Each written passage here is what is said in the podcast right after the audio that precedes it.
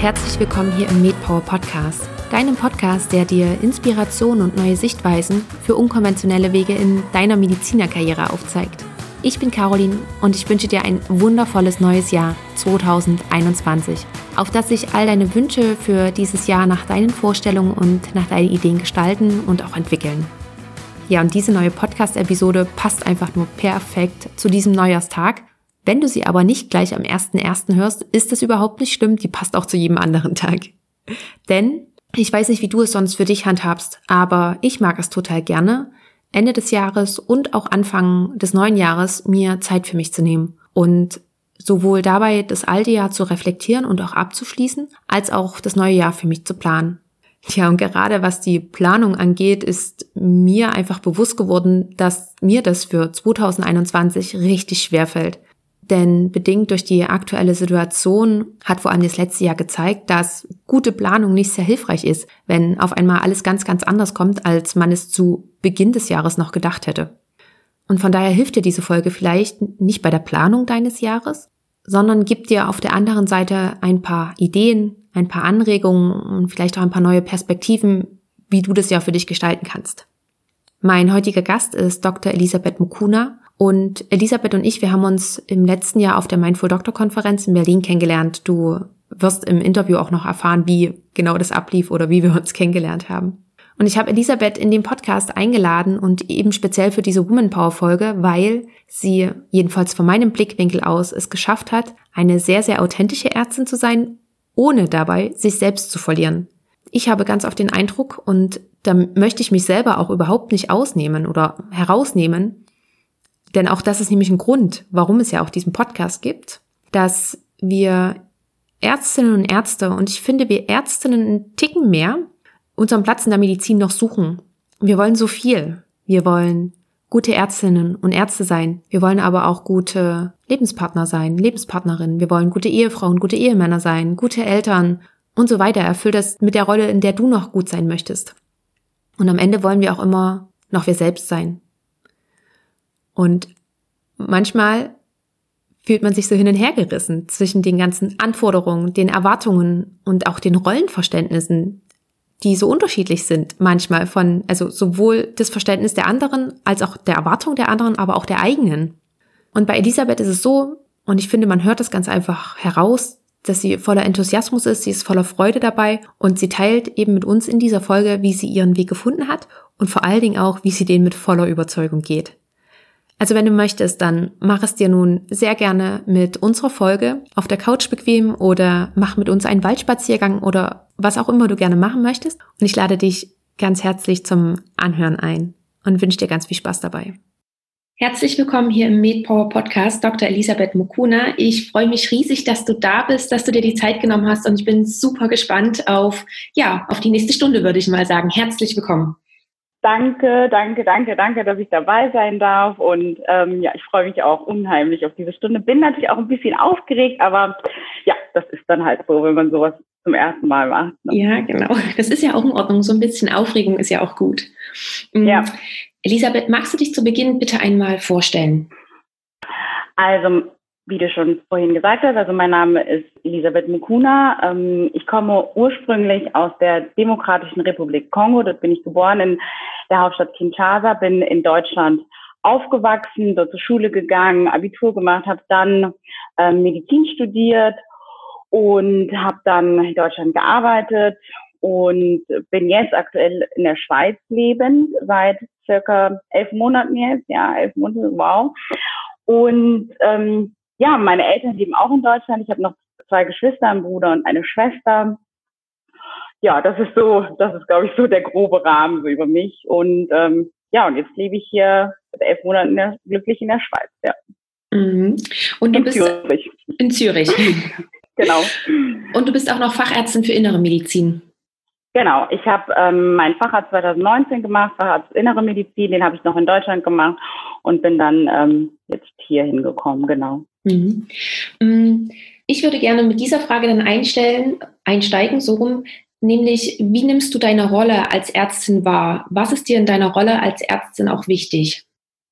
Ähm, also ich muss sagen, ich musste meine Rolle als Ärztin tatsächlich wirklich wie so neu definieren, ähm, weil als ich damals angefangen habe, Medizin zu studieren oder überhaupt als das so nach dem Abitur, gab es für mich noch gar nicht diese Rolle als Ärztin, wie ich sie mir vorgestellt habe, weil es war halt immer so, man hatte, ich hatte so mein, mein, mein Kinderarzt, ja, das war so, man hatte schon auch immer so dieses Bild von dem, ja, sag ich mal, ich sage immer so der, der äh, große alte weiße Mann im weißen Kittel und das war so dieses Arztbild. Und als meine Eltern gesagt haben, ja, studier doch Medizin, war das immer so, hä, und das hat irgendwie so nicht so gepasst. Ich hatte halt nicht so ein Rollenbild. Ich wusste gar nicht, wie, was bedeutet das eigentlich. Und dann, ne, jung, dann auch noch schwarz in dieser Gesellschaft in Deutschland, hatte ich halt, kannte ich ja gar nicht. Und ähm, also habe ich das so in den letzten Jahren, muss ich sagen, und ich merke jetzt immer mehr für mich neu definiert, was ist das eigentlich?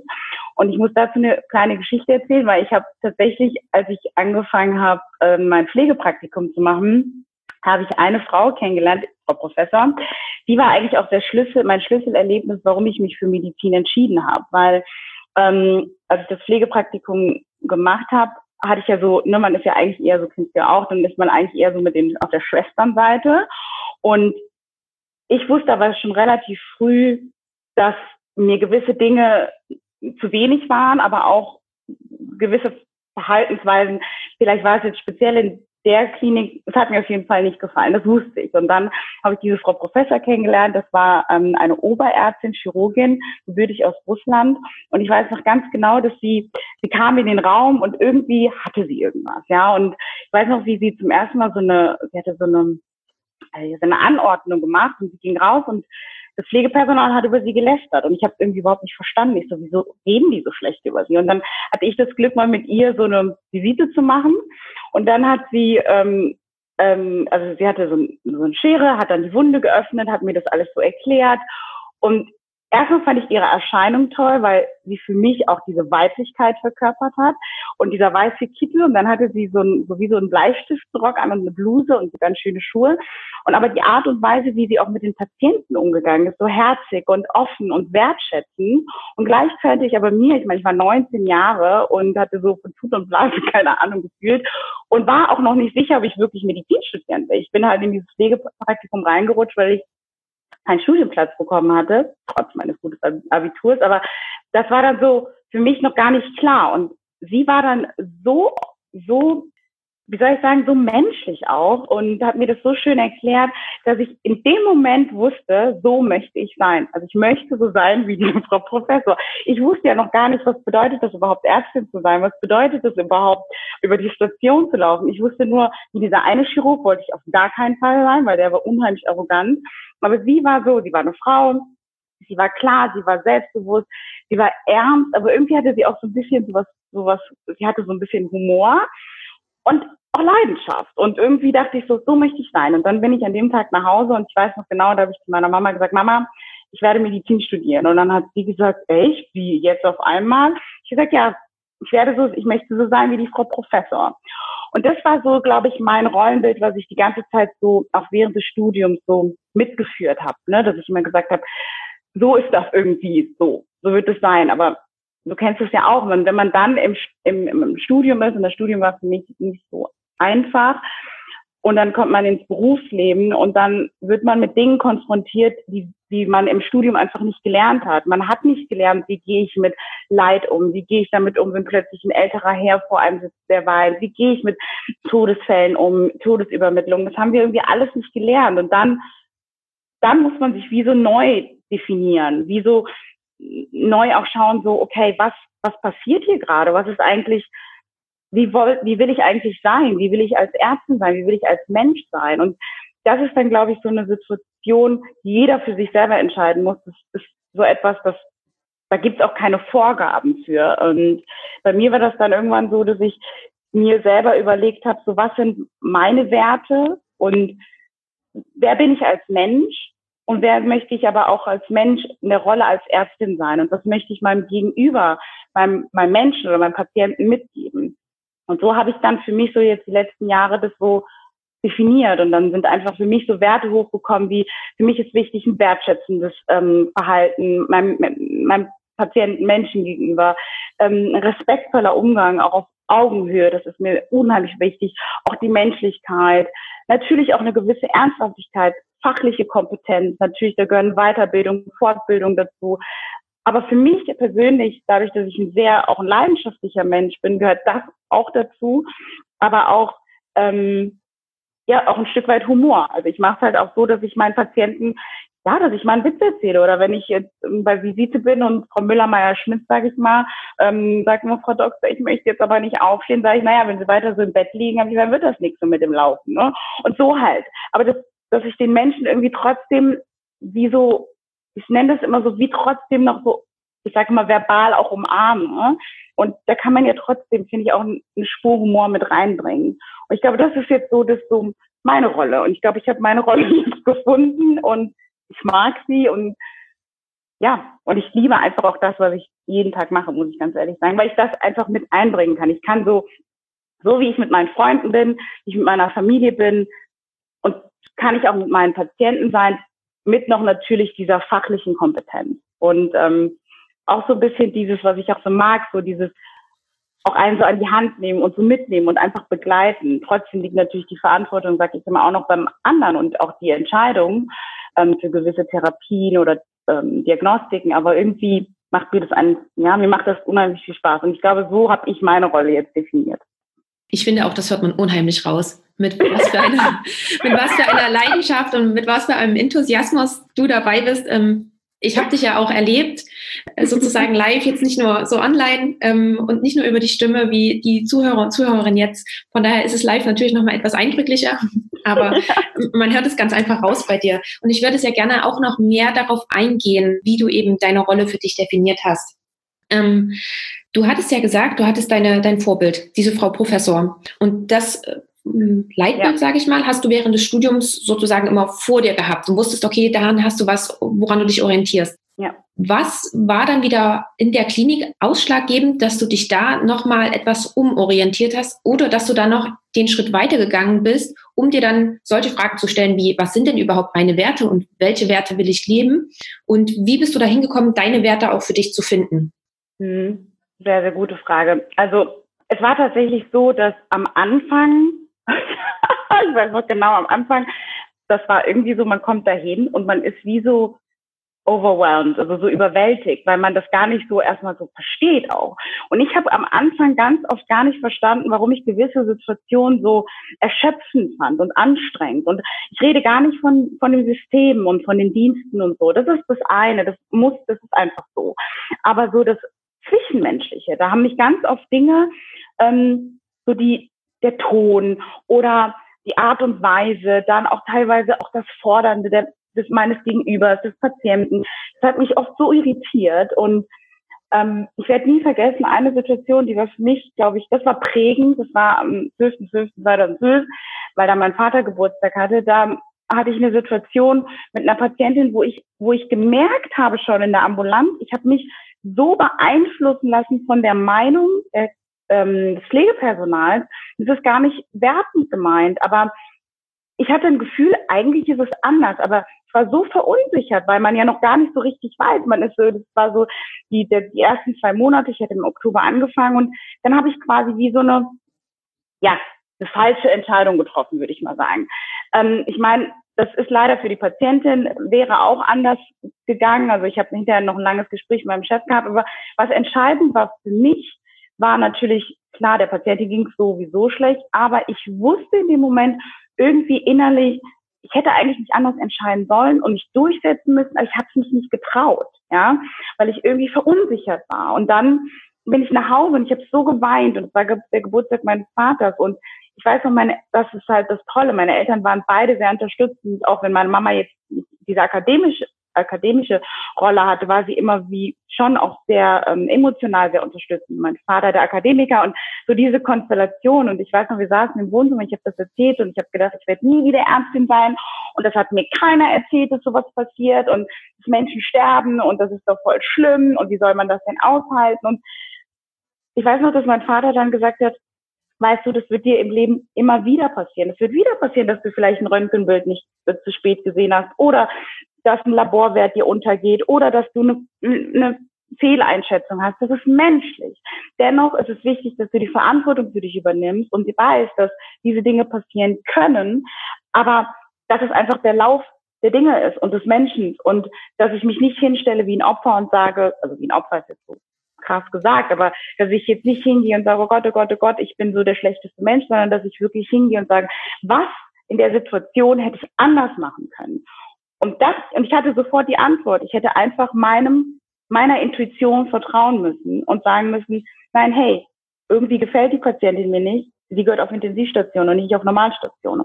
Und das war nur dieser wie es dann ausgegangen ist, wissen wir alle nicht. Wer halt, mein Chef hat gesagt, es wäre genauso ausgegangen. Dennoch habe ich dann am nächsten Tag das Gespräch zu meinem Chef besucht und das war so schön, weil ich genau das, was ich mit meinen Eltern besprochen hatte, ich bin halt hingegangen und habe da gesessen und habe mich nicht entschuldigt, sondern ich habe einfach gesagt, wissen Sie, ich habe da die und die Entscheidung getroffen und es ist mir schwer gefallen, meiner Intuition zu vertrauen. Und es war so, ich hatte einfach den besten Chef, muss ich dazu sagen. Er hat nämlich in dem Moment zu mir gesagt, wissen Sie, Frau Mukuna, das ist einfach die Erfahrung. Und als Ärztin werden sie ganz oft in solche Situationen kommen. Und ähm, das ist wie so ein Learning auch für sie, dass sie auf ihre Intuition hören dürfen und auch sollen.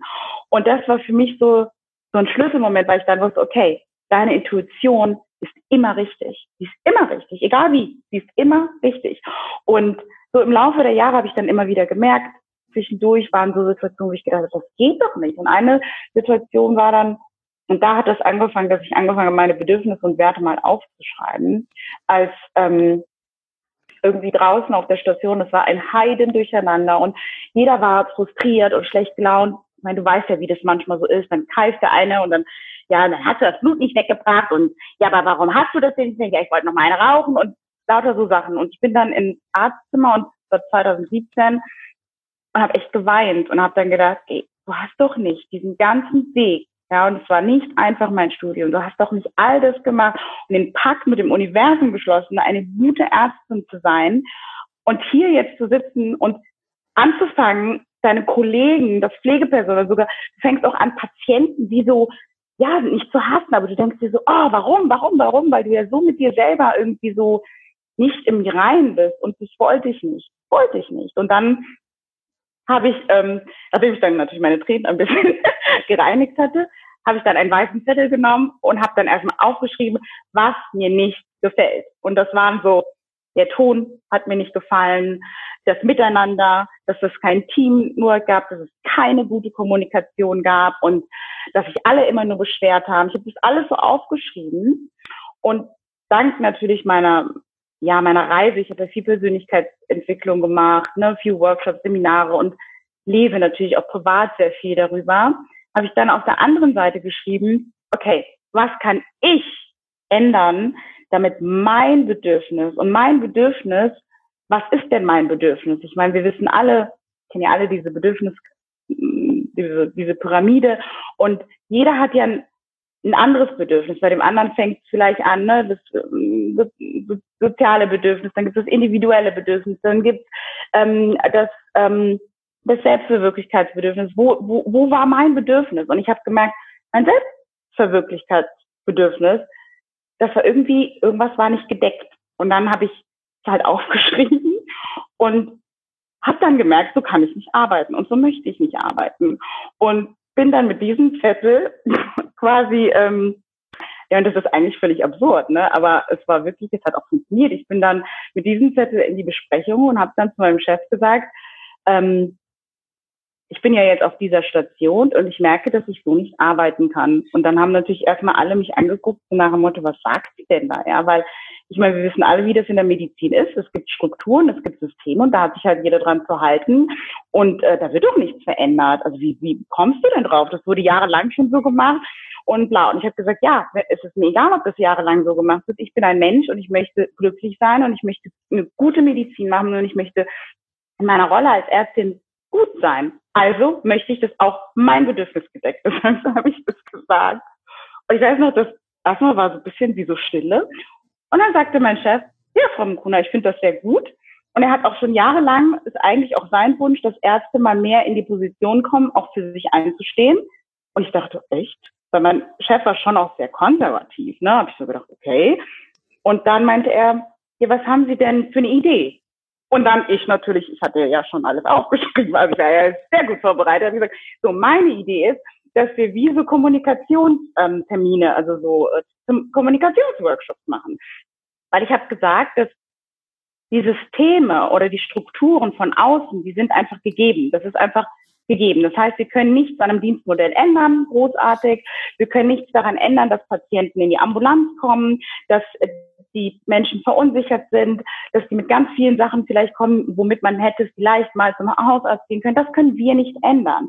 Aber was können wir denn in für uns ändern. Wir können ändern, dass wir miteinander empathisch umgehen. Wir können ändern, dass wir in einem Team miteinander umgehen. Wir können ähm, ändern, dass wir eine wertschätzende Haltung gegenüber, also gegenseitig haben, sprich gegen den Pflegepersonal, gegenüber der Chef gegenüber seinem Oberarzt, der Oberarzt gegenüber dem Assistenten, die Assistenten untereinander. Das können wir alles ändern, weil das haben wir in der Macht und das hat nicht das System in der Hand oder der Mensch, der in die Ambulanz kommt. Und das habe ich halt so gesagt. Und dann habe ich gesagt, da müssen wir halt auch an uns arbeiten und an unseren Bedürfnissen und was, wer möchte ich denn sein oder wie möchte ich denn, dass mein Arbeitsklima ist, wenn ich zur Arbeit gehe? Das entscheidet doch nicht der Patient, der unten in der Ambulanz sitzt. Das entscheide ich. Und das habe ich halt so gesagt und dann hat mein Chef nur gegrinst und hat gesagt, gut, dann überlasse ich Ihnen das Feld. Dann habe ich mir halt so überlegt, wie ich das machen würde. Und dann habe ich so einen Zettel geschrieben und habe dann gesagt, so, es gibt jetzt immer Meetings ähm, alle zwei Wochen und dann habe ich halt alle äh, erstmal so die Ärzte aus der Station und die, das Pflegepersonal. Ja, und dann habe ich gesagt, ich denke, wir müssen hier an unserer Kommunikation arbeiten und ähm, auch wie wir untereinander umgehen wollen. Weil ich glaube, wenn wir untereinander dieses, dieses Respekt auf Augenhöhe, diese Kommunikation erschaffen, dann ist es wie, ich glaube, das ist das Fundament, um dann auch eine gute Medizinpflege zu machen und gegenüber meinem Patienten ja auch stark zu sein, weil die die kommen so oder so und die Herausforderungen werden ja kommen, aber es muss ja das Fundament stehen. Und ich sage immer, wenn ich weiß, was mein Bedürfnis ist und wer ich bin und wenn ich gerade wie so ein, ich sage immer, wenn ich wirklich so einen Anker gesetzt habe, mich, dann kann ja außen so viel passieren, aber ich weiß doch, was ich möchte und kann dafür einstehen und gerade stehen. Und dann bin ich nicht wie so ein Finnchen im Wehen, ne? Wenn dann ein Patient kommt mit seinen Wehwehchen und so, dann Natürlich kommen sie, aber ich weiß, dass ich klar bin und was ich will und kann dann auch klar meine Grenzen setzen. Und das war so eigentlich mein Ziel, was ich hatte für uns als Team. Ja, und dann haben wir das so, ja, das hat dann ein bisschen geklappt, so ein paar Wochen, aber dann habe ich die Station wieder gewechselt und dann ist das wieder untergegangen. Und ich glaube, dann, ja, dann hat die so, ja, keiner weitergemacht. Und dann musste ich natürlich für mich irgendwann entscheiden, so, was möchtest du? Und das war dann, glaube ich, so der erste Weg, auch jetzt zu der Entscheidung, in die Schweiz zu kommen, weil ich dann gemerkt habe, gewisse Bedürfnisse, die ich habe, werden da leider nicht mehr gedeckt. Und äh, das hat aber auch nichts mit dem Krankenhaus oder mit den Menschen zu tun. Das ist einfach, das bin ich. Also ich habe das einfach für mich gemerkt. Für meine Selbstverwirklichung, für meine Rolle als Ärztin hat es nicht mehr funktioniert. Und deswegen bin ich jetzt äh, in die Schweiz gekommen. Mhm. Da waren gerade ganz, ganz viele Informationen dabei, auf die würde ich gerne nochmal eingehen. Du hast gesagt, zum einen, dass du angefangen hast, deine Bedürfnisse und Werte für dich aufzuschreiben. Hast du daraus irgendwie auch eine Routine oder ähnliches entwickelt, dass du zum Beispiel abends immer reflektiert hast, was ist am Tag passiert, habe ich meine Werte gelebt oder bist du in deinen Tag mit einer Morgenroutine oder so gestartet? Oder hast du dir in bestimmten Situationen nochmal überlegt, was ist jetzt mein Wert irgendwie oder was ist jetzt mein Bedürfnis? Wie, wie hast du das für dich in diesem Moment auch ja, gelebt? Also erstmal habe ich mir das ja aufgeschrieben, ne? also was ich ja eben alles gesagt habe. Und ähm, dann bin ich hingegangen und habe immer auf mein Gefühl geachtet, in bestimmten Situationen. Das war dann ganz spannend, dass ich dann immer gemerkt habe, dass jeder Mensch oder jede Situation löst in mir was aus. Also ich bin dann ganz sensibel so auf mein Gefühl und habe dann immer gemerkt, so, okay, was, was ist denn das, was mich jetzt gerade zum Beispiel gefreut hat, aber was ist auch das, was mich gerade gestört hat? Und, und dann habe ich irgendwann gemerkt, das war ganz spannend, dass zum Be ein Beispiel zum Beispiel, Patientin kommt in die Ambulanz und ist so nachts um drei, ne, kennen wir alle, Rückenschmerzen seit vier Wochen und ähm, ich sag, gut, dann nehmen Sie doch mal, mal Platz. Und dann, ja, nee, aber jetzt müssen Sie doch mal machen und so. Und dann sagst du der Tochter dann, hast du gesagt? Ja, das ist halt eine Ärztin, die ist halt Ärztin, die muss das halt mal machen. So, in dem Ton. Und dann habe ich so gedacht, wie redet sie eigentlich mit mir? Und da waren ganz viele Werte, die so geklatscht haben. Einmal der Respekt, da war ja null Respekt mir gegenüber. Da war null Wertschätzung auch meiner Arbeit gegenüber, weil nachts um drei einfach mal irgendwo aufzutauchen, weil man selber nicht in der Lage war, die letzten drei Wochen zum Hausarzt zu gehen, ist ja auch, also da waren so viele Dinge und ich habe das dann für mich so geordnet. Also es, das geht dann, irgendwann geht das viel schneller. Aber dann habe ich das so gemerkt und habe gedacht, nee, das funktioniert so nicht. Und dann habe ich natürlich, ne, man muss, dann darf man, man darf ja nicht sofort darauf reagieren, weil dann wird es emotional und der andere versteht das ja alles gar nicht, weil, ne, so und ähm, das waren zum Beispiel so Situationen, wo ich dann immer wieder gemerkt habe, okay, was, was passiert hier gerade? Und ne, wie will ich aber auch sein meinem Gegenüber? Weil ich muss ja auch das leben. Ne? Es ist ja nicht nur der andere muss es bei mir, sondern ich muss das ja auch. Also hat das so angefangen, dass ich das in verschiedensten Situationen immer wieder wie so reflektiert habe und ich habe dann so, mein Ritual war zum Beispiel, dass ich nicht von einem Patienten zum nächsten gehetzt bin, sondern nach jedem Patienten wie so innegehalten habe, auch wenn ich in die nächste Ambulanztüre gegangen bin, wirklich so nochmal so reflektiert, okay, was ist kurz passiert? Okay, gut, und dann ins nächste. Weißt du, dass ich nicht so, weil oft ist man so überwältigt von all diesen Emotionen, die da passieren, sei es ähm, Unsicherheit, sei es Verzweiflung, sei es Müdigkeit, da passieren ja ganz viele Dinge. Gerade als Ärztin hat man ja so viele Menschen, so viele Emotionen.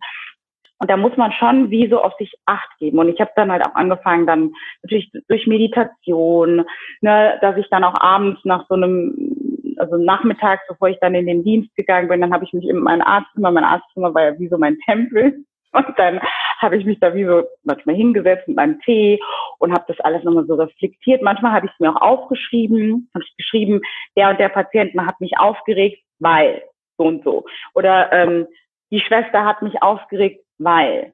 Und so war das für mich dann viel schneller und besser greifbar, weil ich dann wusste, das ist gar nicht der, ich habe da nicht mehr dem anderen die Schuld gegeben, sondern der andere hat etwas gemacht, was mein Wert irgendwie geklatscht hat, aber der andere weiß das ja gar nicht. Vielleicht ist das gar nicht sein Wert. Also Beispiel, wenn so eine Frau aus der Ambulanz nachts kam und ich habe meinen Kollegen, ich habe so einen ganz witzigen Kollegen gehabt, der war völlig pragmatisch, völlig emotionslos so in seiner Art.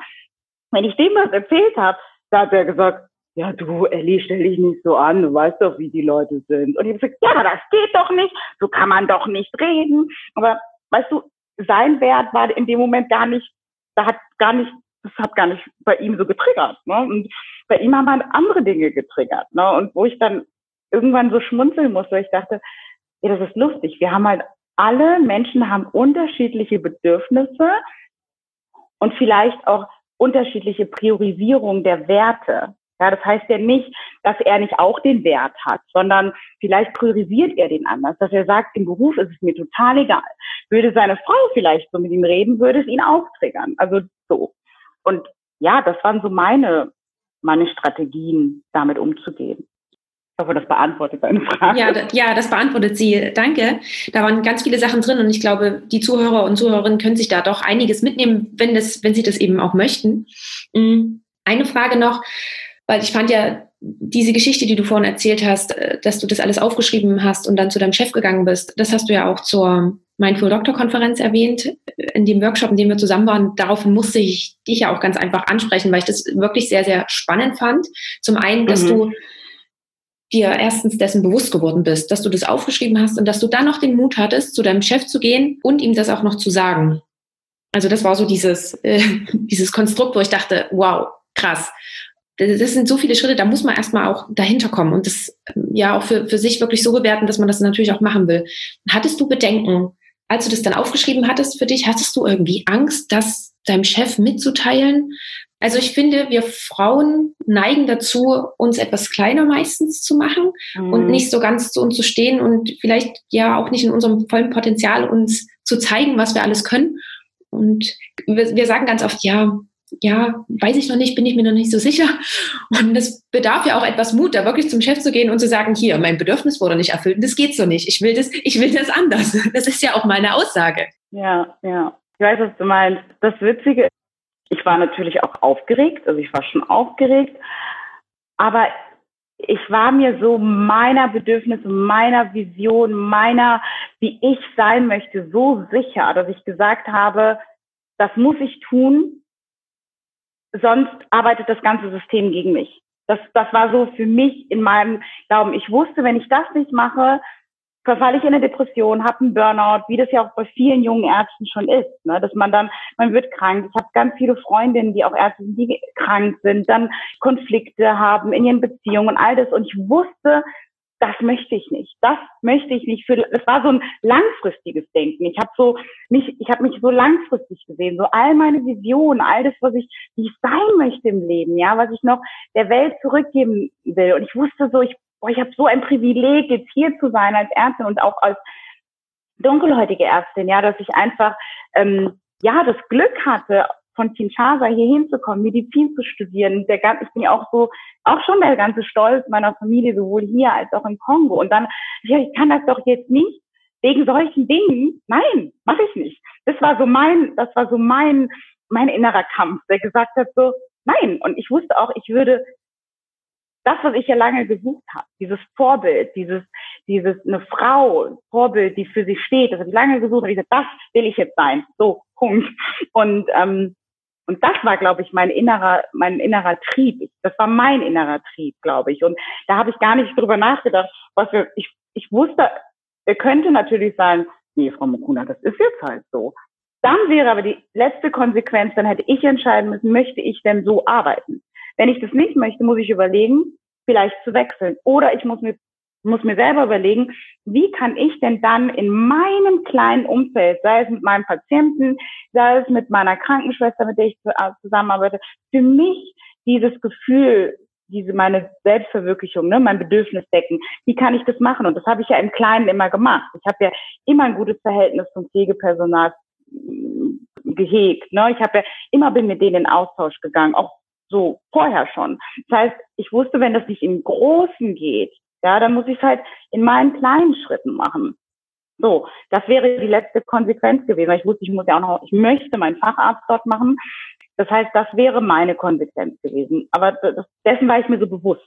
Ich weiß, es ist so schwierig, weil ich, ich weiß das auch von meinen Kolleginnen und meine Kollegen haben auch ganz oft immer gesagt, boah, Ellie, du bist so mutig, du bist so mutig. Und, und dann denke ich so, das ist nicht mutig, sondern das ist so wie, ich würde mir selber meinem, meinem Schwur, den ich gemacht habe, mit meinem, dem Pakt mit dem Universum und mit mir selber, es ist so, als ob ich mich selber betrüge, als ob ich selber so, das hört sich jetzt blöd an, aber wie so selber das Messer so in mich stecken, wenn ich nicht für mich einstehe. Und deshalb glaube ich, wirkt das immer für andere, sagen meine Kollegen hier ja auch, die sagen immer, du bist so mutig, du sprichst immer direkt dein Gefühl, also du sprichst es aus.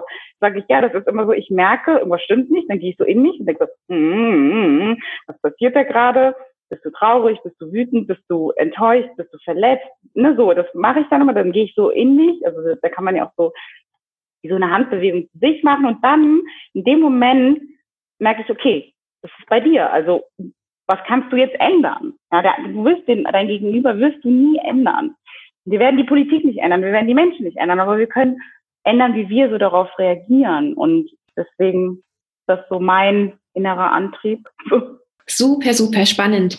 Ähm, gib uns mal bitte noch ungefähr eine Zeitspanne. Wie lange hast du dafür gebraucht, um wirklich jetzt da zu stehen, wo du jetzt bist? Kann, kann man sagen, die ganze Facharztweiterbildung, hat sich das alles so langsam entwickelt? Ja, also ich glaube, angefangen hat tatsächlich 2000 17. Ich glaube, vorher war ich halt mehr damit beschäftigt, dieses organisatorische Patienten, weiß, weiß ja selber, ne? Wie guckt man nach den Werten? Was ist das? Medizin, die Kompetenzen, Fortbildung. Und dann irgendwann kam das. Und ich glaube, 2017, da diese Situation im Arztzimmer war schon bei mir so, würde ich sagen, mein, mein Breaking Point. Und dann das Gespräch mit meinem Chef, wo ich ihm das auch so gesagt habe, wo ich gesagt habe, irgendwie, irgendwas ist anders bei mir. Und er hat dann zu mir gesagt, weil ich gesagt habe, warum ist das so? Warum sind denn da so viele Gefühle und bla bla. Und er ist ja sehr pragmatisch, ne, ein ganz ernster Mann.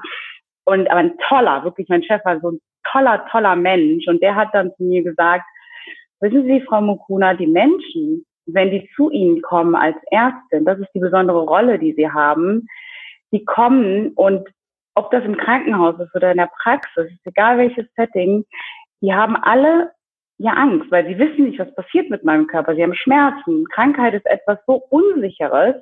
Und oft schalten die unbewusst ja auch das Gehirn aus, weil das ist, das geht automatisch in das Emotionale, weil es un, weil es ja unsicher ist. Ich habe Angst, ich habe Schmerzen, ich, meine Angehörige ist im Krankenhaus, ich ähm, weiß nicht, was ist denn da. Und jeder reagiert anders. Ja, da gibt's die Familien, die kommen und die sind ganz laut und dann gibt's die, die sind einfach ganz still. Man denkt, warum spricht der nicht? Dann gibt's die, die werden plötzlich beleidigend ausfallen, keine Ahnung. Jeder geht ja mit so einer Situation anders um. Und er hat gesagt, aber Sie als Ärztin haben die Ehre, und das war für mich erstmal das erste Mal, dass ich das so gehört habe, Sie haben die Ehre, die Menschen da abzuholen und auch in gewisser Weise in diesen Prozess, Symptome, Fassung, Diagnostik, Therapien, haben Sie die Ehre, die so zu begleiten.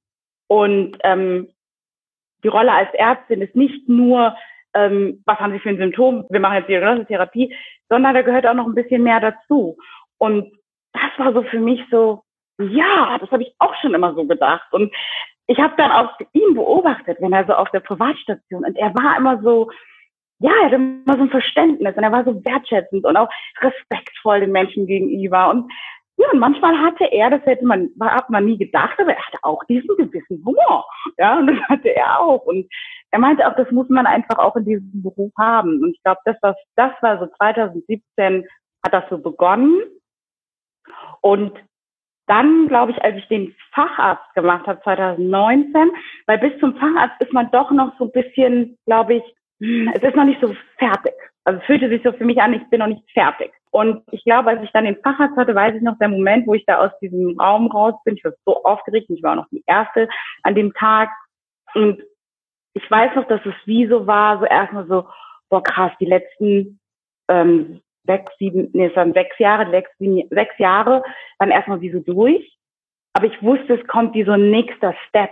Also ich wusste, da kommt jetzt was. Und ich merke jetzt zum Beispiel in der Praxis seit elf Monaten, das ist einfach genau das, was ich will. Weißt du, ich sitze da gegenüber meinen Patienten, ich kann meine Werte äußern, ich kann irgendwie mal ein paar Witzchen machen, ich kann dann mal fragen, Frau Müller-Meyer-Schmidt, okay, so heißen die hier meistens nicht, aber ne, Frau XY oder Herr XY, wie geht's denn dann noch Ihrer Frau zu Hause?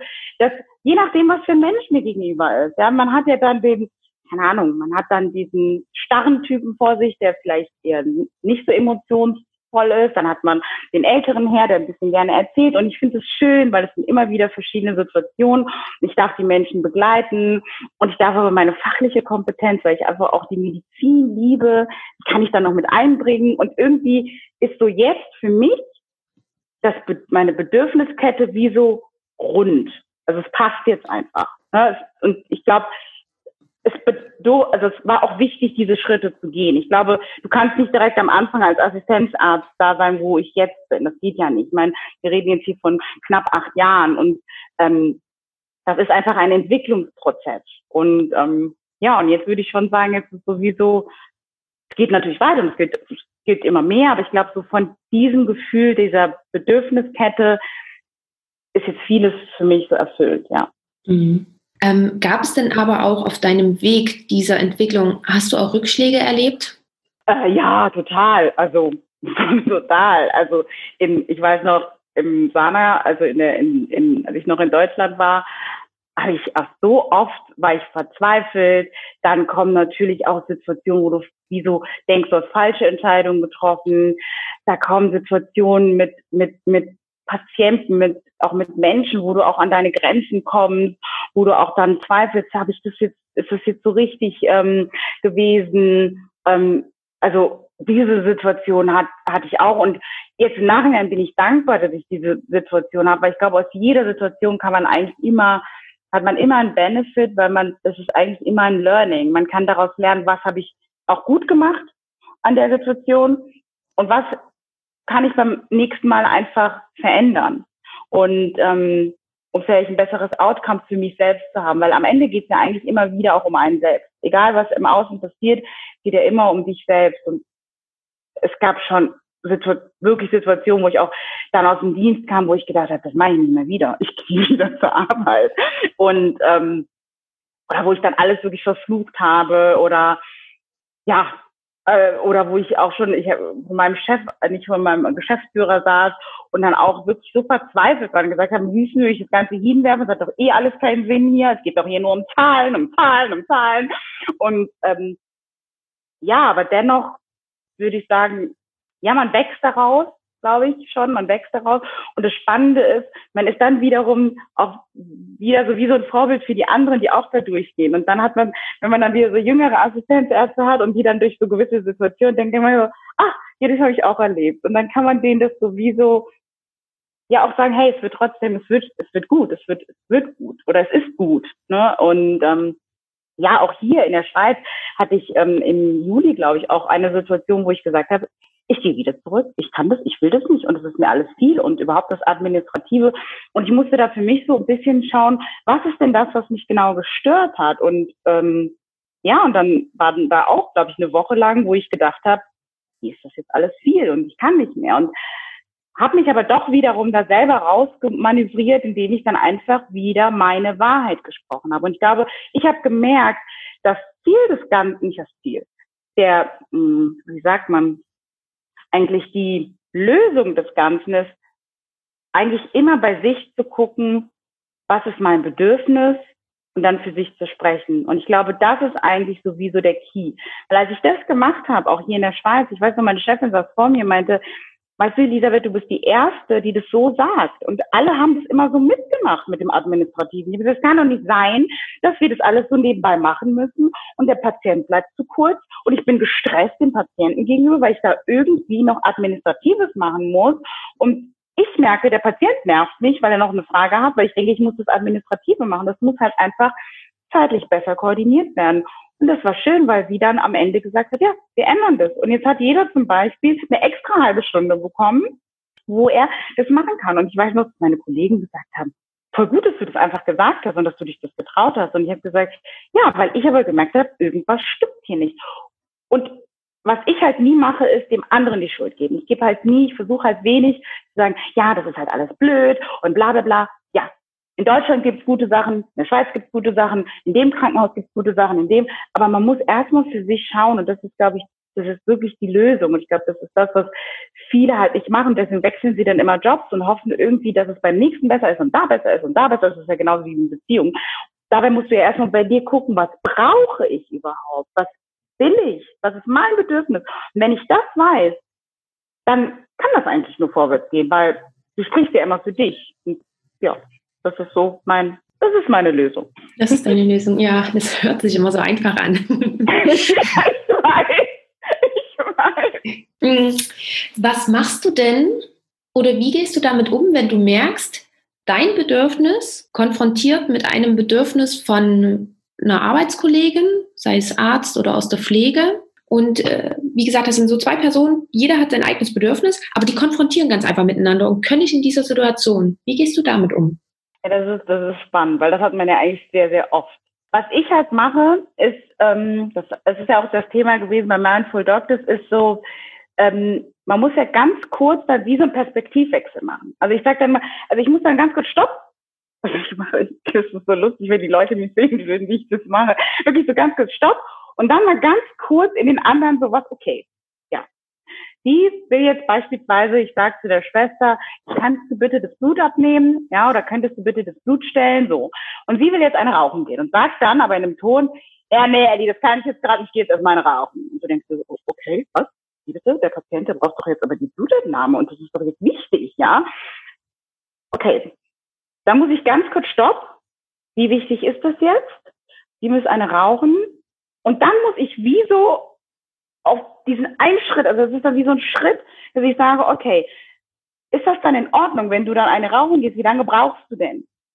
Ja, dann sagt sie vielleicht, und dann ändert sich auch bei dem anderen was, weil er merkt ja, dass du ihn nicht, dass du nicht gegen ihn bist, sondern er merkt, okay, die fragt mich, wie lange ich brauche. Und dann sagt ich, sagt sie, ja, wie man halt eine Zigarette raucht, zehn Minuten, ne, so, am besten noch in dem Ton, dann sage ich, okay, gut, ist das dann für dich in Ordnung, dass wenn du nach den zehn Minuten zurückkommst, mir dann das Blut stellst und mich dann vielleicht telefonisch informieren würdest, weil dann kann ich in den zehn Minuten etwas anderes machen, ja, und dann könnte ich das doch machen. Ist das in Ordnung für dich? Und dann ändert sich was, weil dann darf sie ja ihr Bedürfnis decken. Ich habe mein Bedürfnis ja auch im Anschluss gedeckt, kann aber mir noch diese zehn Minuten Zeit schürfen, indem ich noch vielleicht eine E-Mail lese oder irgendwas gibt's ja immer zu tun. Und das ist so dieser Shift und das ist so das, was eigentlich das ist. Ich nenne es Magic. wirklich, für mich ist das wirklich, weil ich das, ich habe das so oft geübt und ich merke immer dann, entsteht so wie so Magic. Und auch mit den Patienten ist es genau das Gleiche, weil in dem Moment, wo ich ihn frage, ist das denn für Sie in Ordnung, wenn wenn wir das so machen oder wie würde es Ihnen denn passen? Sie möchten das Antibiotikum nicht. Ja, ich will ja kein Antibiotikum nehmen. Ja, ist in Ordnung. Ähm, Gibt es einen Grund? Und dann erzählt er dir erstmal seinen Grund. Also musst du kurz so einen Perspektivwechsel machen, verstehst ihn, musst aber dann eine Lösung finden, damit du ihm helfen kannst und gleichzeitig ihm aber die Angst nimmst, weil da ist ja Angst dahinter, dass er das Antibiotikum nicht nehmen kann, weil, was weiß ich, die Oma hat das genommen, hatte einen Schlag, keine Ahnung. Da gibt es viele Gründe, warum. Das heißt, man muss sich wie so in der Mitte treffen. Und das ist dann dieses Magic, weil der andere gegenüber merkt dann, okay, die will mir das gar nicht so unterjubeln zwanghaft. Und dann kann ich sagen, hey, ich möchte Ihnen aber helfen. Wie können wir denn einen Weg finden, dass es Ihnen besser geht, Ihre Werte besser werden, die aber dieses Antibiotikum entgehen oder wäre vielleicht eine Dosierung, dass wir es irgendwie anpassen, irgendwie, wo du weißt als Arzt, in dem Rahmen kann ich mich noch bewegen, aber in dem Rahmen kann sich auch der, mein Gegenüber bewegen. Und so ist es halt auch mit dem Pflegepersonal. Und so ist es auch mit dem Chef. Weil auch der Chef, und das ist ja auch das Spannende, auch die Chefs haben ja ihre Bedürfnisse. Und das ist ja so witzig. Das habe ich ja zu meinen Kollegen immer gesagt. Ja, und der Chef. Und ich fand das immer lustig, weil ich kam mit meinem Chef, also mit dem zweiten, auch immer sehr gut klar, weil irgendwann habe ich so so ein Gespür dafür gehabt, was was er so braucht oder was ihm so wichtig ist. Und dann muss man halt wie so ein bisschen, ich sag mal, diplomatisch sein. Ne? So ein bisschen so sein Bedürfnis und sein Bedürfnis und dann gucken, wie können wir uns denn in der Mitte treffen und nicht hingehen mit Wut und Aggression und sagen, ja, aber ich will jetzt das und das und ich möchte jetzt aber, dass der Dienstplan bla bla bla oder wir möchten, sondern wie schaffen wir es, dass wir irgendwie doch alle so in diesem Topf, deswegen ist für mich Teamgeist und Miteinander so wichtig, dass wir wie so miteinander an diesem Tisch alle, dass unsere Bedürfnisse, das ist ja wie so ein, ja, das ist ja wie so ein, wie nennt man das, dass sich das immer so in der Balance hält. Und da ist halt Perspektivwechsel so wichtig, weil wenn ich nur auf mein Bedürfnis poche, ja, dann komme ich nicht weiter. Das geht, das funktioniert nicht, ja. Aber ich muss mein Bedürfnis kennen und auch wissen, wie weit kann ich so einen Schritt davon abrücken, dass mein Bedürfnis nicht wie so missbraucht wird oder getreten wird, aber gleichzeitig ich mit dem anderen so in eine Mitte komme. So. Und es gibt Menschen, die sind einfach wichtig, mit denen muss das gemacht werden, wie mit dem Chef, mit, äh, mit dem Pflegepersonal, mit deinem Patienten. Ja, das ist einfach wichtig. Und ähm, ich denke so, ja. Super, super spannend. Ähm, Inwiefern hast du denn Unterschiede erlebt in der Medizin zwischen männlichen Kollegen und zwischen Ärztinnen, beziehungsweise mhm. bei dir ja auch noch den Schritt weiter, weil du ja auch schwarz bist. Inwiefern hast du auch da nochmal Unterschiede bemerkt? Ähm, also ich glaube, bei den, bei den Assistenzärzten auf der Ebene mit Männern würde ich sagen, ist der Unterschied nicht mehr so groß, wie er vielleicht damals mal war. Ähm, ich glaube, umso höher du gehst natürlich, die Schichten nach oben. Es gibt natürlich viel mehr Chefärzte, es gibt ja mittlerweile auch Chefärztinnen. Ich glaube, dann werden die Unterschiede größer. Aber ich glaube, bei uns in diesem Zeitalter, in unserer Generation, hat sich schon auch viel verändert dass wir alle schon noch ähnliche Bedürfnisse haben, was Freizeit betrifft. Ich meine, die Männer gehen ja jetzt auch so, dass sie sagen, wir möchten Vaterschaftsurlaub haben und all das. Ich glaube, das, da von der Seite hat sich sind wir, glaube ich, ähnlich. Also ich hatte auch tatsächlich ein Gespräch mit meinem Kollegen und wir sind da eigentlich, was das betrifft, ähnlich. Aber ich glaube, was der Unterschied ist, ist zum Beispiel, wenn mein Kollege jetzt, also der Alex, der ist so 1,90 groß, ja, ähm, männlich, ja, so. Wenn ich natürlich mit dem ähm, jetzt in ein ähm, äh, in ein Patientenzimmer gehen würde, dann wäre natürlich das erste Schwester, also ich wäre die Schwester und er ist der Herr Doktor. Ne? Das ist natürlich erstmal so, gerade bei den Älteren ist das natürlich noch ein bisschen komisch. Ich meine, ähm, heute ist Medizin dynamisch. Ne? Ich meine, wir Frauen, wir laufen da, wir flitzen da mit unseren, ich pinke Nikes, wir flitzen mit unseren pinken Nikes über die Station, ja, und dann wird da noch eine da und da und das ist halt alles so, wuh, wuh. und ich glaube, dass das natürlich für die ältere Generation manchmal ein bisschen befremdlich ist, weil das kennen sie nicht. Die kennen halt diesen, diesen Doktor, der dann so reinkommt, guten Tag. Ne? So. Aber ich glaube, dass das sich auch mehr ändert. Und ich glaube, dass das auch wiederum was damit zu tun hat, wie du dann damit, wie man, wie ich dann damit umgehe. Ne? Dass ich zum Beispiel, ich komme halt in den Raum, ich weiß das ja dann auch. Und auch gerade das Thema Schwarzärztin, weil das ist mir total bewusst. Und dann habe ich dann meinen Titel an und dann komme ich rein und sage, guten Tag, Frau XY. Und dann ist es halt so, dass natürlich erstmal so Fragezeichen, uh, uh, sie ist die Ärztin, aber in dem Moment, wo du dich auch vorstellst, wer du bist, früher konnte man ja auch die Hand geben, dann hast du die Hand gegeben, hast halt ne, den Händschlag, hast den Menschen angeguckt, automatisch erschaffst du dir dann einen gewissen Respekt. Das ist so. Also das ist das, was ich erlebt habe, dass keiner gesagt hat, äh, die ist aber komisch oder von der möchte ich nicht behandelt werden. Das hatte ich noch nie. Also das habe ich noch nie erlebt. Ähm, Im Gegenteil, die Leute sind dann erstmal ein bisschen irritiert und dann merkst du so, die sprechen aber gut Deutsch. Und dann sag ich, ja, wir aber auch. Ne? Und dann ist es irgendwie so ein Lacher. Und dann ist es ganz witzig. Und dann merkst du so, die nächste Frage wäre am liebsten, wo kommen sie her? Und dann sage ich das einfach direkt, weißt du? Und dann ist so, ach ja, und dann ist so, dann sind die wie so erleichtert, weil das ist ja auch alles nicht, dann doch nicht so unangenehm, dass sie das gefragt haben. Und dann macht es halt auch Spaß. Und ähm, ja, und ich glaube, dass mit Mann und Frau, klar, ich meine, das ist aber wieder unterschiedlich. So in meinem Team war es zum Beispiel so, ich glaube, die Männer sind sehr pragmatisch, ne? Also wir Frauen sind halt mehr emotional, wir wollen halt vielleicht manchmal ein bisschen mehr Harmonie. Und ähm, wie du auch am Anfang gesagt hast, dass wir vielleicht jetzt nicht so sagen, ja, wir wollen das so, so, so und so und dafür direkt so einstehen. Da sind oft Männer vielleicht ein bisschen mehr brechen nach vorne und ja, sind dann nicht so dass sie sich Dinge zu Herzen nehmen, ja. Aber ich glaube, man kann halt nicht für alle sprechen, aber so in meinem Team war das, war das halt teilweise so. Aber ich glaube, diese Unterschiede gibt es auf der Ebene, wo ich mich jetzt befinde, glaube ich nicht mehr so. Ne? Auch jetzt hier in, in der Schweiz in meinem Team habe ich nicht. Ich glaube, wenn es dann vielleicht weiter nach oben geht, dann merkt man schon, wenn man so auf Kongressen ist oder so, dass dann, je nachdem, was das für eine Fortbildung ist, man das dann so, dann sitzen dann halt nur etwas ältere Männer halt, ne? Und dann merkt man schon, und das sind dann die leitenden Oberärzte und Chefärzte, da merkt man schon einen Unterschied. Und ich glaube, was noch ein Unterschied ist, ist natürlich, wenn wir Frauen studieren, dann, und gerade so meine Generation, wir sind ja dann so jetzt ist es ja ein bisschen früher, aber wir sind ja wie so Ende 20. Also ich habe zum Beispiel mit 27 angefangen ähm, zu arbeiten. Und dann ist man so, gerade so kommt man in den Beruf an, als Ärztin muss sich so finden, diese Rolle, und dann ist man 30. Und dann ist ja eigentlich so die Zeit, wo so unsere Karriere beginnt, ist aber auch so dieser Gedanke, oh Gott, ich will ja auch Familie und ich will Partnerschaft und wie mache ich das?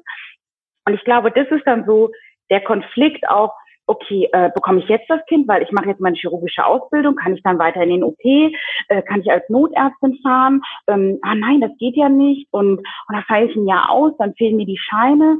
Das hat dann man halt nicht. Also der hat dann vielleicht bewusst, kann er sich entscheiden, wenn das Kind kommt, dass er sagt, okay, ich mache einen Vaterschaftsurlaub zum Beispiel. Ne? Aber er kann ja trotzdem, wenn die Frau schwanger ist, kann er trotzdem seine chirurgischen Scheine machen.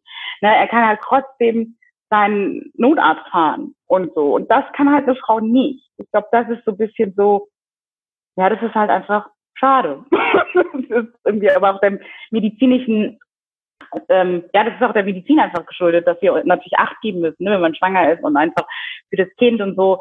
Aber ich glaube, dass das auch besser wird. Und natürlich, eine Frau muss sich dann schon, ne, wenn sie leidenschaftliche Chirurgin ist, ist das natürlich schon und sie will dann Familie, vielleicht will sie zwei oder drei Kinder, fällt sie ja wie so zwei, drei, vier Jahre vielleicht aus. Ja, das heißt, es kann sein, dass darunter ihr Traum als Chirurgin irgendwie erstmal drunter leidet.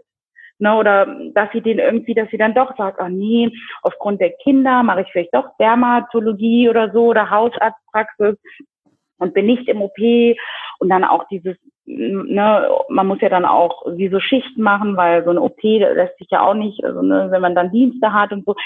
Ich glaube, das ist halt der Unterschied zu einem Mann. Also ich, da können wir ja gar nichts dran ändern.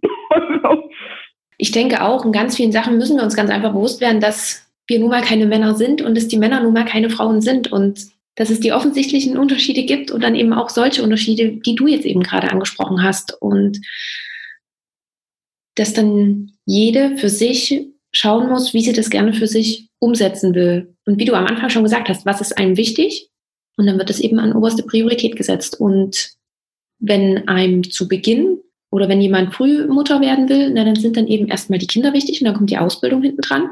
Oder eben andersrum. Ja. Ich finde, was, was ich öfters erfahre, was heißt erfahre, was ich öfters mitbekomme, was ich schwierig finde, ist, wenn sich dann gegenseitig die Frauen zu bekriegen und sagen, ja, du gehst doch 40 Stunden arbeiten, obwohl du zwei Kinder zu Hause hast. Warum machst du das? Du bist eine schlechte Mutter. Und die andere sagt, ja, du hast dein Kind mit zwei Jahren noch nicht in der Kinderkrippe. Du bist eine schlechte Mutter. Und es, es bringt ja keinem was, wenn man sich dann einfach nur gegenseitig bekriegt, anstatt einfach mal zu sagen, ich finde es top, dass du zwei Jahre lang zu Hause geblieben bist. Und die andere sagt, ja, ist doch auch top, wenn du wieder arbeiten gehst und das nebenbei gewuppt bekommst. Genau, genau. Und da geht es halt genau wieder darum, wieder zu gucken, was ist denn mein Bedürfnis? Und ich sage dann immer so, bleib auf deinem Track. So, und jeder hat ja seinen eigenen Track. Und ähm, für den anderen passt es so und für den anderen so. Ich, ich glaube, das kann man gar nicht, ja, das kann man halt gar nicht so pauschalisieren. Und ja. Ähm, ja. Und weil du es vorhin auch erwähnt hast, hast du für dich auch schon deine Rolle dir so überlegt, wie du, also andersrum, für deine Karriere, fangen wir vielleicht so an. Ähm, du hast ja, wie gesagt, vorhin gesagt, dass je höher man kommt, umso mehr ist man von Ärzten umgeben, also von männlichen Kollegen. Hast du dir auch da schon für dich überlegt, wie du da in deiner Rolle als Ärztin sein willst? Willst du dich so ein bisschen anpassen an die Männer oder sagst du, nö, ich bleibe auf meinem Track und mache genau das, was, was ich für mich für richtig halte und muss mich da jetzt nicht in diesem Sinne so anpassen? Hm. Also ich bleibe auf jeden Fall auf meinem Track.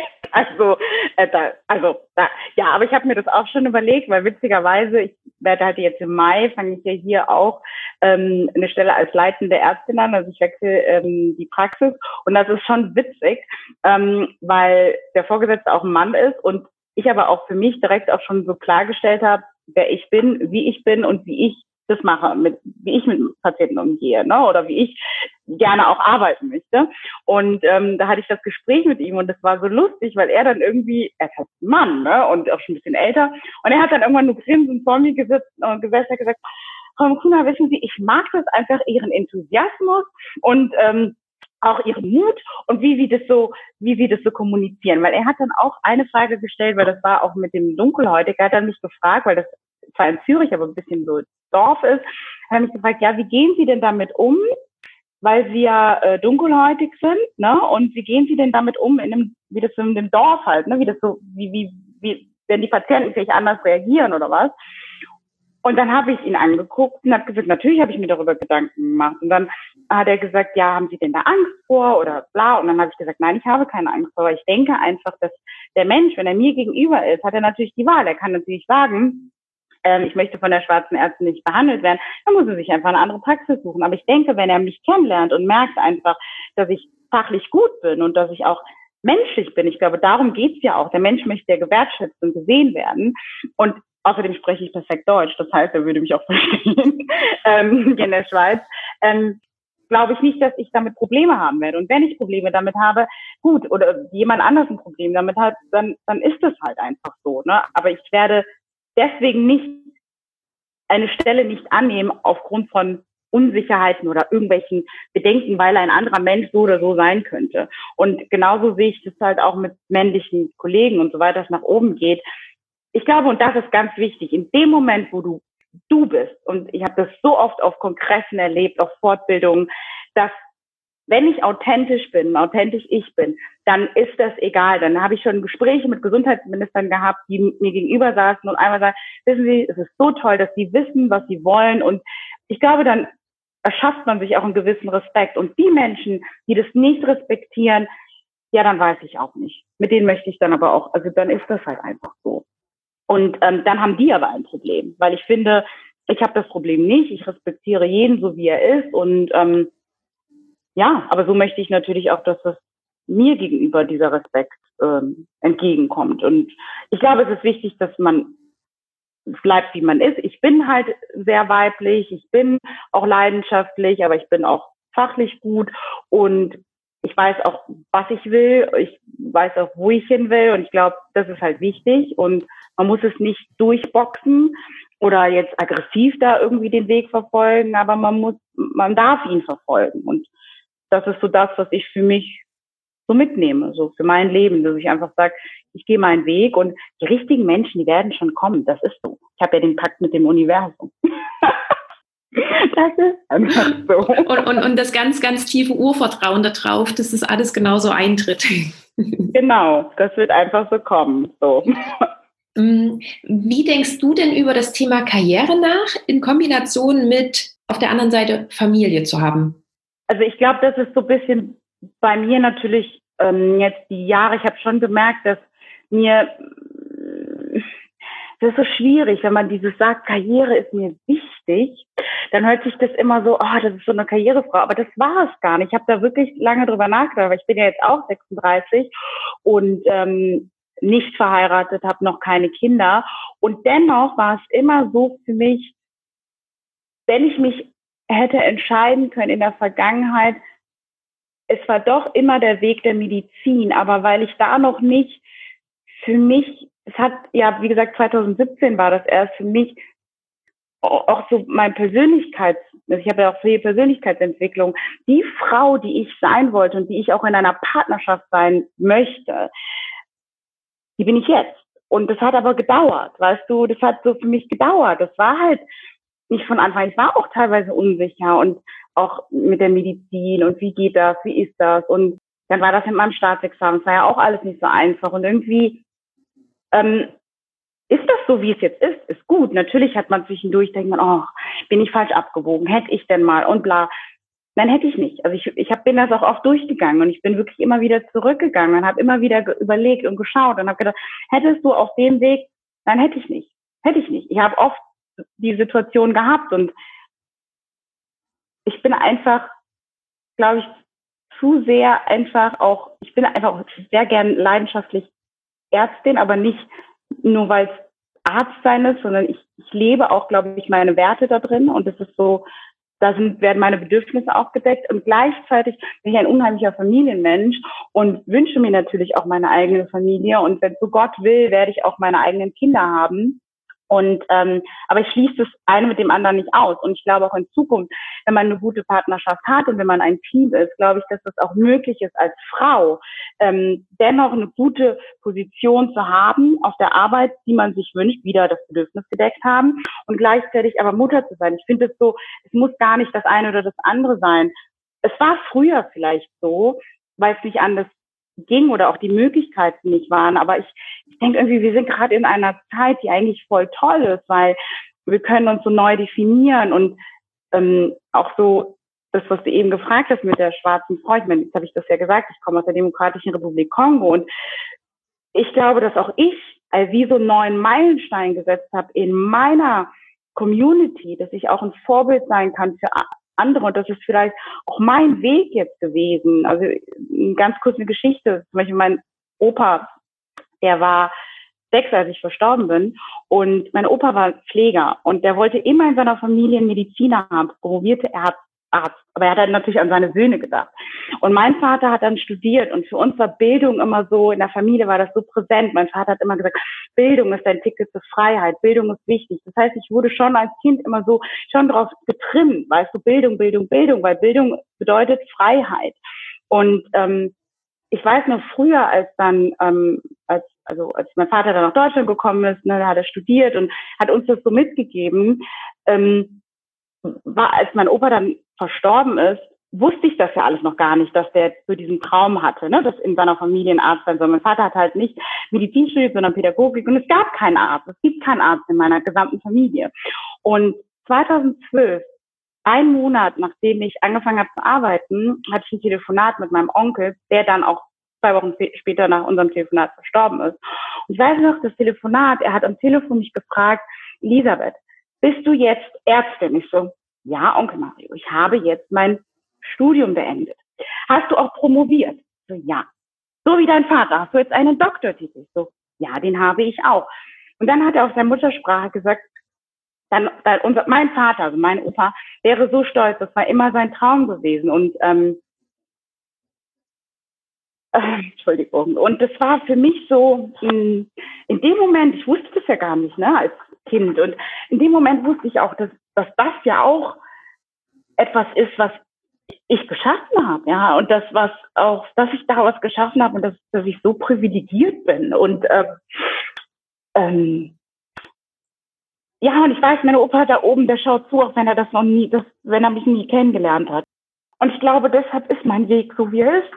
Deswegen bin ich da jetzt, wo ich bin. Und ich glaube, ähm, dieses Vorbild, Entschuldigung, dieses Vorbild, was ich immer gesucht habe, das bin ich jetzt selbst. Und, und das kann ich auch für andere sein. Und das kann ich für, ähm, für Menschen im Kongo sein, in, in Afrika, für Frauen in Deutschland, für weiße Frauen, für dunkelhäutige Frauen, für kleine Frauen, große Frauen, für alles, weißt du, einfach auch zu zeigen, hey, man kann seinen Weg auch gehen und man darf ihn auch gehen und man darf für sich und seine Träume, seine Vision einstehen.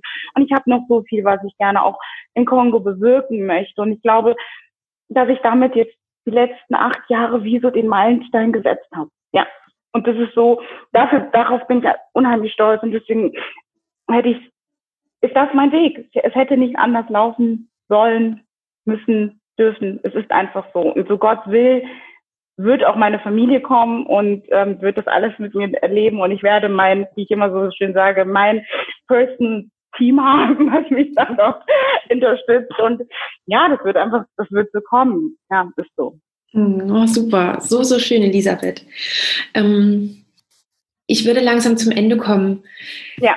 Gibt es noch etwas? Ich würde auch dir gerne meine oder ein paar abgewandelt meine drei Abschlussfragen stellen.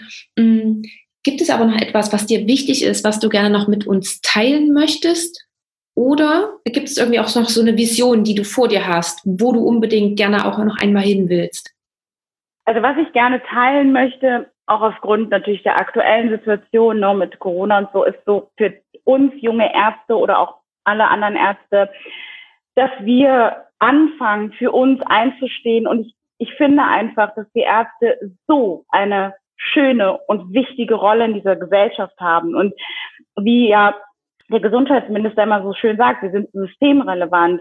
Nur leider ist es in der Gesellschaft so, dass wir oft getreten werden, ja, und dass oft dieses Fordernde und ja, der Arzt hat jetzt zu machen, das auch ein Appell an die Gesellschaft da draußen ist für mich, dass wir jungen Ärzte, ja, wir sind am Anfang, ja, und wir müssen uns da noch irgendwie reinfinden, aber die Rolle, die wir haben, die ist nicht nur systemrelevant, die ist gesellschaftsrelevant, weil die Menschen, die zu uns kommen, die haben ja ihre Emotionen, ihre Ängste, all das. Ich meine, wir erleben das mit Corona. Wie viele Ängste kommen da jeden Tag auf uns zu? Und ich würde mir einfach wünschen, dass wir jungen Ärzte auch viel selbstbewusster werden, aber auch, dass die ältere Generation uns da mehr unterstützt und einfach auch sagt, ja, hey, ähm, Medizin hat sich verändert, die Welt hat sich verändert, die Menschen googeln, sie googeln alle, dennoch sitzen sie irgendwann mit Google-Informationen vor uns und sind trotzdem verunsichert, weil Google denen ja nicht die Therapie mitgibt oder Google die nicht an die Hand nimmt und denen sagt, für dich ist das und das wichtig. Und ich glaube einfach, dass wir deshalb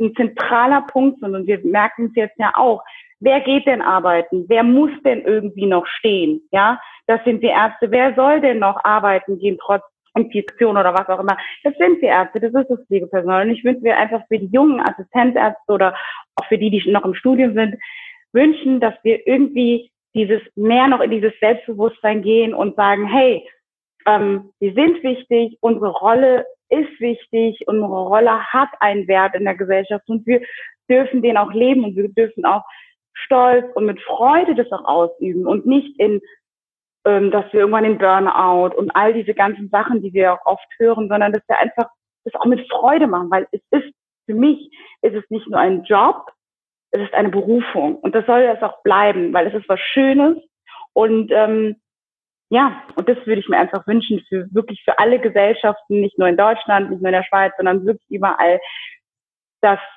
ja, dass wir jungen Ärzte auch einfach, wir dürfen stolz darauf sein, auf das, was wir geleistet haben und andere natürlich auch, ne, andere Berufe. Aber ich glaube, gerade jetzt und dass wir einfach auch mehr auf uns acht geben und vielleicht auch viel früher noch mehr unsere Bedürfnisse oder so ähm, definieren dürfen, ne, um dann in der Arbeit ähm, nicht diese Konflikte zu haben. Weil ich glaube, wenn du dein Bedürfnis hast, wie ich schon eben gesagt habe, und du stehst wie eine Eins, dann kann von außen so viel kommen und es kommt, es wird kommen, Herausforderungen kommen, aber ich weiß, wer ich bin, ich weiß, was ich will und dann gehe ich auf meinen Weg ganz klar.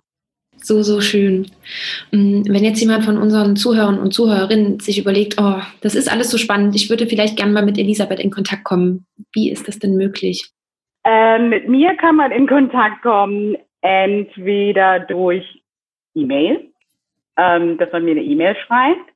Das ist, glaube ich, so das Beste. Ich glaube, das ist das Beste, weil das andere ist mir Social Media wäre mir jetzt ein bisschen viel, aber eine E-Mail kann man mir gerne schreiben. Ähm, soll ich die E-Mail-Adresse sagen? Äh, Oder ich würde sie ganz einfach verlinken in den, in den Show genau, Notes. Genau, genau.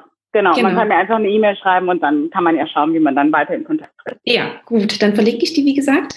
Und gibt es noch irgendwie eine Buchempfehlung, die du mit uns teilen möchtest? Beziehungsweise hast du ja auch gesagt, dass du selber auch für dich Workshop und Seminare besucht hast. Ähm, vielleicht hast du da auch noch eine Empfehlung oder vielleicht auch bloß die Buchempfehlung.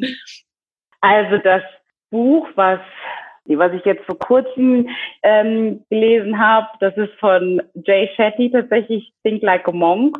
Ähm, aber da geht es wirklich auch tatsächlich auch darum, da geht auch viel um Meditation und ähm, viel auch ja so Selbsterkenntnis.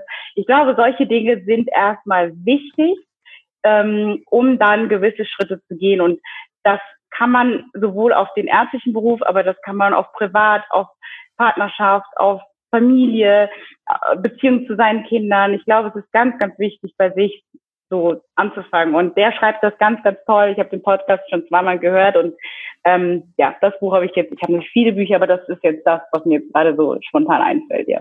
Okay, super. Dann werde ich das natürlich auch noch verlinken. Ja, und Elisabeth, dann möchte ich dir ganz, ganz herzlich für dieses super tolle Gespräch bedanken, dass du uns diese ganzen Einblicke gegeben hast und auch so ach ja, Mut mitgegeben hast, ähm, uns Ärztinnen dann doch, ja, wie du es vorhin gesagt hast, einmal für uns einzustehen, vorher noch den Schritt zu gehen, um unsere eigenen Bedürfnisse bewusst zu werden. Und ich danke dir ganz, ganz herzlich dafür.